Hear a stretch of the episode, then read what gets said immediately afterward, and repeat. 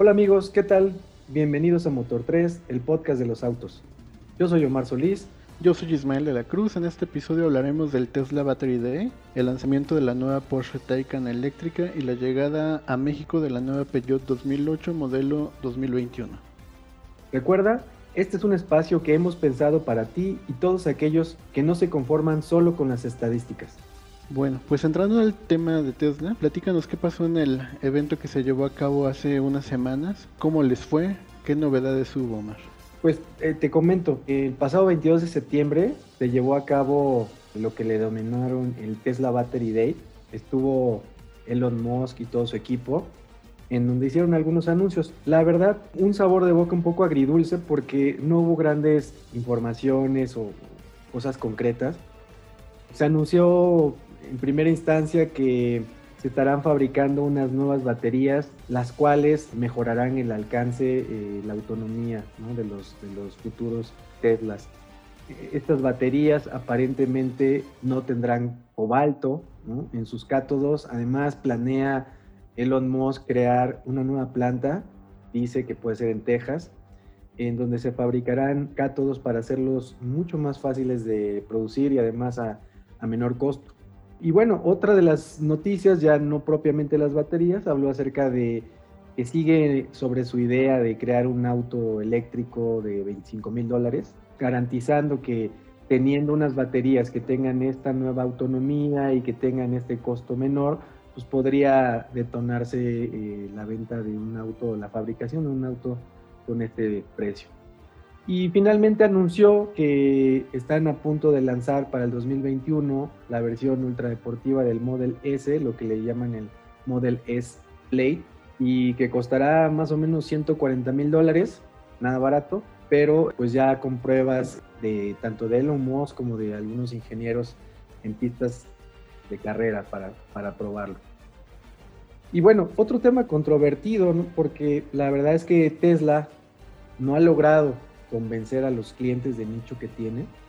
O recordemos que a finales de 2019 presentaron la, la Pickup, que parece sacada de una película de los 80s de Robocop.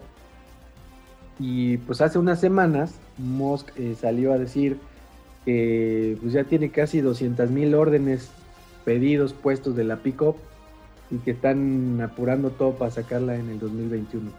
La verdad, son de este tipo de noticias y de comentarios de Elon Musk tratando de pues, generar un momento en la compañía, mejorar las acciones y obviamente seguir manteniendo a flote la, la empresa.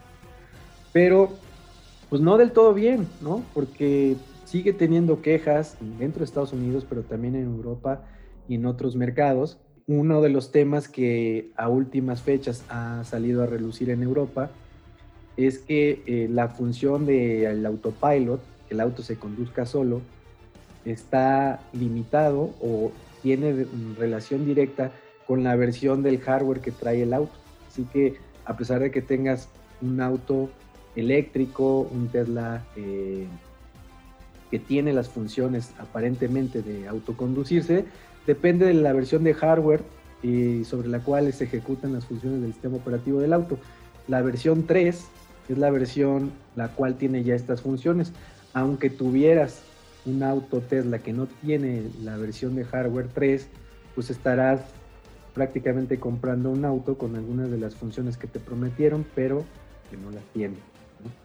Y bueno, en la segunda mitad de este 2019 y entrados en, perdón, de 2020 y entrados hacia el siguiente año, aparentemente Tesla se ha comprometido a que empezarán a llegar los autos con la versión de hardware 3 y evitar las quejas que ha habido de parte de consumidores europeos. Así que bueno, pues no fue precisamente el gran lanzamiento que se esperaba, solamente se, limitaron a platicar un poco acerca de esta eh, nueva planta de cátodos en, Estados Unidos, de tratar de evitar el, cobalto eh, en la fabricación de las baterías. Y pues bueno, hablan de 2024, 2023, de tener cuanto antes el desarrollo de estas nuevas baterías?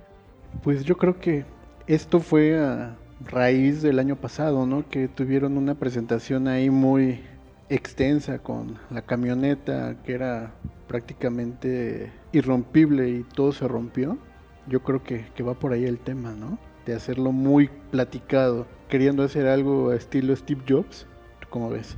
Sí, bueno, es que pues Elon Musk sabe de lo que significa toda la, parte mercadológica, él sabe que más allá de la producción final de tanto de los autos como en otras de las empresas en las que él es principal accionista, pues trata de vender la imagen y de mantener siempre en el mejor momento a las compañías a las cuales representa y Tesla pues es una de ellas. Sin embargo, pues no es lo mismo tener eh, la presentación de un móvil claro. o de algún dispositivo de IoT eh, que un auto. Las, marcas usualmente se esperan hacer todas las pruebas posibles y a tener el producto eh, listo para incluso ya en líneas de producción o ya en piso de ventas antes de hacer alguno de estos este, aseveraciones. Y Elon Musk pues no es precisamente ese tipo de personas. Él Sabemos que históricamente le ha gustado prometer varias innovaciones, tanto en autos y en otras tecnologías, antes de tener siquiera la certeza de que van a funcionar, ¿no? Yo creo que es uno de sus grandes talentos, pero también es uno de sus grandes talones de Aquiles. Claro, pues mira, hablando de esta presión para Tesla, también te platico que se presentó en México la nueva Porsche Taycan, que es el primer eléctrico de la marca alemana y pues tiene un desempeño impresionante, ¿no? Se pronostica que llegará para nuestro país en los primeros meses del próximo año, con dos versiones, una turbo y una turbo S. Hablando un poco de sus características, te voy a comentar así a grandes rasgos. El motor de la turbo, o mejor dicho, va a traer dos motores eléctricos en cada eje que te va a generar 670 caballos de, de fuerza y una autonomía de 400 kilómetros y te va a alcanzar una velocidad de 0 a 100 kilómetros en 3.2 segundos con una velocidad máxima de 260 kilómetros. Sin en cambio, por el otro lado, con el motor del Turbo S, que es igual dos eléctricos con 750, o sea, ya estamos hablando de más caballaje y una autonomía de 412 kilómetros va de 0 a 100 en 2.8 segundos. Los dos motores traen el mismo tope de velocidad máxima, pero pues ya estamos hablando de autos eléctricos con un desempeño ya deportivo, ¿no? Bueno, pues es Porsche. Los precios por las nubes no son autos económicos. Taycan Turbo cuesta 3.648.000 pesos y la Taycan Turbo S cuesta 3.998.000 pesos. En cuanto a un equipamiento, el clúster de instrumentos es una pantalla curva de 16.8. También va a contar con otras dos pantallas, ambas de 10.9, una central que va a controlar las configuraciones del vehículo como navegación, audio, teléfono y una de copiloto donde vas a controlar también el audio, así como ventanillas y otras funciones de convivencia. Además va a contar de un asistente virtual que este se va a llamar A-Porsche. En cuanto a los interiores, va a traer los interiores que todos conocen y otra versión que puedes con un costo extra solicitar con una microfibra sintética denominada Racetex cuyo proceso de fabricación genera un 80% menos de dióxido de carbono, así como con alfombras de materiales reciclados denominada Econlil. Leí que los materiales reciclados son entre cosas de pesca, etcétera, alfombras, entonces no sé qué tan conveniente esté ahí. ¿Tú cómo ves, Omar? Pues bueno, un producto interesante, digo, para los que lo pueden comprar, pero no sé, me, quedo un poco con, con un sabor extraño. Pues una, un, un auto, la verdad, de lujo, es decir, es un auto eléctrico, pero no creo que tenga esa esencia de un auto eh, enfocado a la ecología. Ecología, ni, ni, a nada por el estilo, sino en el desempeño, ¿no? Así es. Y bueno, por otro lado, tampoco llega, creo yo, al lujo de ciertas camionetas que también es súper de lujo, súper deportivas. Por ahí hay una, está la Lamborghini, también eh, hay una Aston Martin y hay algunas camionetas también de, de, súper lujo. Eh, entonces, bueno, no sé, evidentemente es muy impresionante los números que da. No creo que llegan a ser los de un súper deportivo, los 4 millones, estamos hablando de poco menos de 200 mil dólares americanos. que bueno, es poco si te pones a comparar lo que pueden costar los superdeportivos. Claro. Y no sé qué tanta gente la pueda comprar en México. No, no, no, no, no sé, tiene aparte una habitabilidad que no es precisamente, yo creo que cuatro personas caben bien, ya cinco personas van complicadas, entonces esta parte es donde yo, no sé tú qué opinas al respecto, pero aquí es donde yo cuestiono la usabilidad de las SUVs, ¿no? Es decir, quieres un auto deportivo y te vas sobre una SUV, eh, sí, si bien es cierto, 3 segundos el 0 a 100, eh, pero pues limitado. De hecho, si quisieras correrlo en una pista de carreras, limitadas a 260 kilómetros por hora, hablemos que los superdeportivos tirándole a los Bugattis andan arriba de 400 kilómetros por hora, pues estamos hablando de que, pues en realidad es como un, un producto un poco, te diría que para mí incomprendido, ¿no? No sé, honestamente es, un producto que llama la atención por la cantidad de tecnología que tiene y sobre todo por lo que han hecho la gente de Porsche, pero no estoy seguro que, llegue al calibre de, una Lamborghini.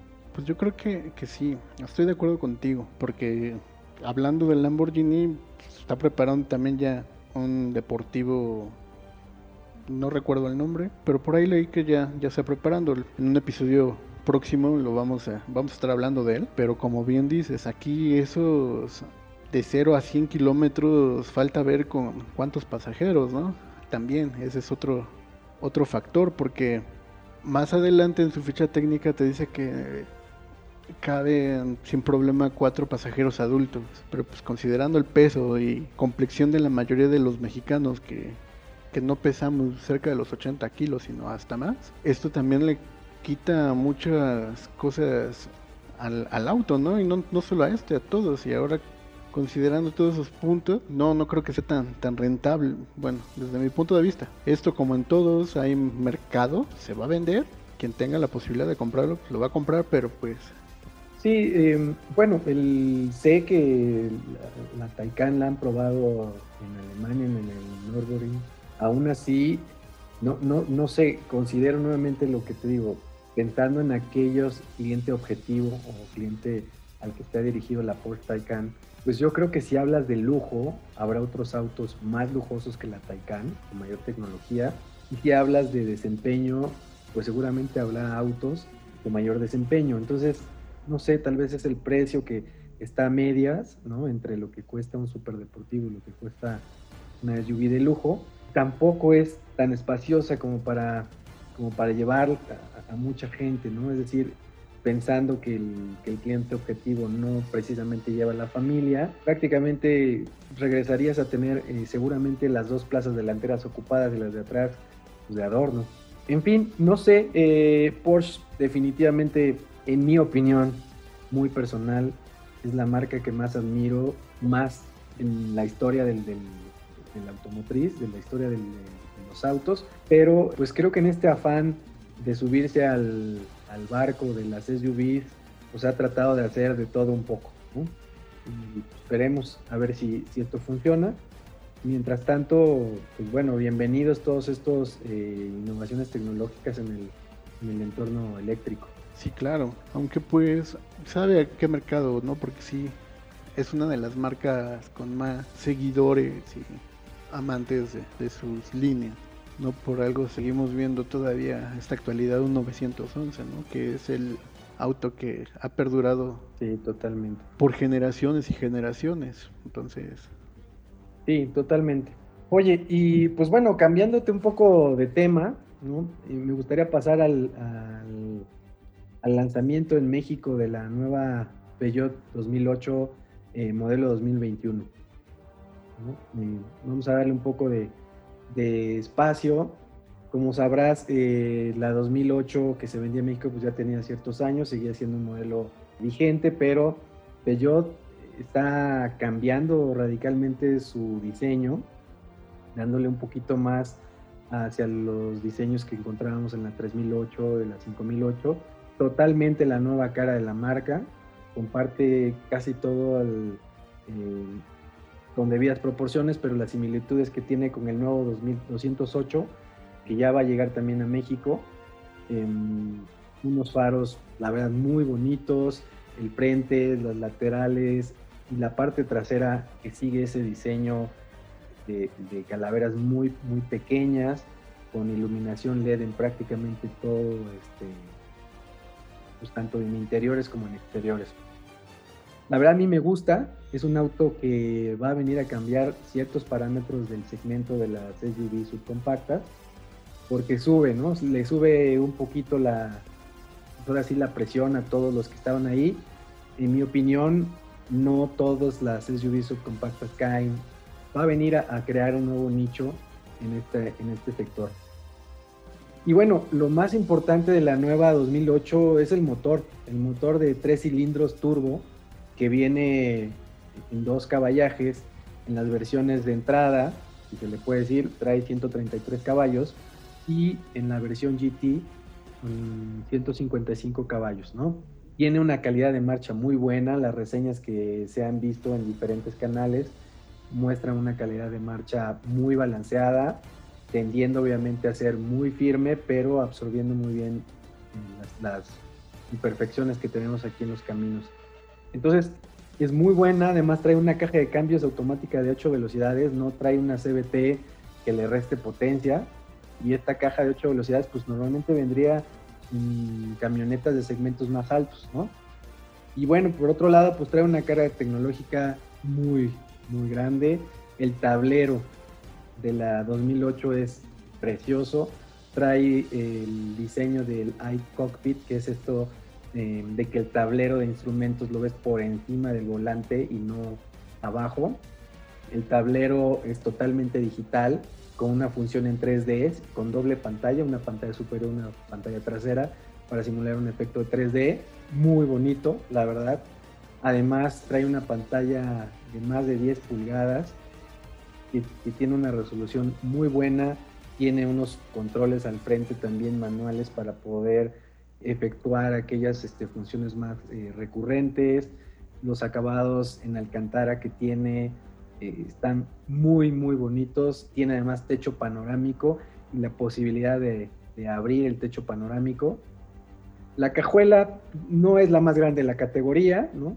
pero tampoco es una CX3, o sea, es decir, si caben en las maletas que necesitas para un viaje corto. También las plazas traseras no son las más amplias de la categoría, pero la verdad, la, nueva 2008, en mi opinión, va a ser el referente, totalmente. Pues tiene algunos competidores, ¿no? Yo no la pondría a reserva de lo que tú, de lo que tú pienses, pero yo no la pongo a la par de las, de las subcompactas tradicionales. Para mí es un nuevo segmento que se va a abrir en donde visualizo a las X30, a la Subaru XB, probablemente la Toyota CHR, y la Kia Celtos, ¿no? Son camionetas 4.3 eh, metros o más, con una carga tecnológica muy buena, algunas con motores, no el típico motor de 1.6 litros, sino motores de verdad con buena carga tecnológica y con precios que rondan arriba de los 400 mil pesos, ¿no? Ya, así que, pues bueno, yo creo que este es el, el lanzamiento de uno de los lanzamientos del 2020 más interesantes que ha habido. Sí, claro. De hecho, ya estamos inundados por tamaños de, camionetas. Cada vez nos vienen, nos vienen a confundir más, porque pues antes solo era una tipo Gran Cherokee y la que seguía una familiar, ¿no? Que, estaban destinados completamente para, para las mamás, pero yo creo que, o bueno, es el enfoque de venta que le daban, porque pues tampoco vamos a, a sexualizar los carros, ¿verdad? Este, pero sí, veo que, ese tipo de camionetas, ya con líneas más deportivas, ya se hacen atractivo tanto para hombres y mujeres, ¿no? Lo impresionante es cuánta tecnología le están metiendo y ahora están apostando más por, por ese tipo de vehículos que ya por sedanes. Sí, pues no creo que vaya a disminuir ni el desarrollo ni la venta de SUVs en varios estudios de mercado se puede observar claramente que la venta de sedanes sigue disminuyendo, salvo sus excepciones, como platicamos en episodios pasados. los sedanes subcompactos, ¿no? Como el Versa y el Vento, que siguen siendo opciones para eh, la movilidad urbana, pero en términos generales, las SUVs vinieron para quedarse y algunas marcas han optado por dejar de producir sedanes para dedicarse de lleno a, a estas camionetas. Así que, pues, lo que antes eran probablemente, como dices, tres segmentos, ahora habrá cinco, en donde tengamos desde las más pequeñas, ya ves que ha hecho Suzuki con lo que le llama la Nano SUV, esta pues camioneta que casi más bien es un city car, del tamaño tan pequeño como un Fiat 500, pero pues bueno, ya, ya ha vuelto este, o marketeado como una SUV, hasta las grandes camionetas como la Suburban. Así que ahora eh, la gama de segmentos que habrá en este sector de la SUV, pues grandísimo, grandísimo. Estas confusiones eh, van a seguir y van a seguir. Así que pues manténganse informados con nosotros en Motor 3 amigos. Pues bueno, con, con esta eh, última nota llegamos al final de este episodio. esperamos que haya sido de su agrado. En verdad, muchas gracias por su tiempo. Recuerden que subiremos un nuevo episodio de Motor 3 cada 15 días. Y no olviden dejarnos comentarios en Instagram. Nos encuentran como Motor 3. Así es, en Instagram está toda la información que quieran eh, saber o ahondar al respecto. Y muchas gracias y hasta la próxima. Gracias, hasta luego.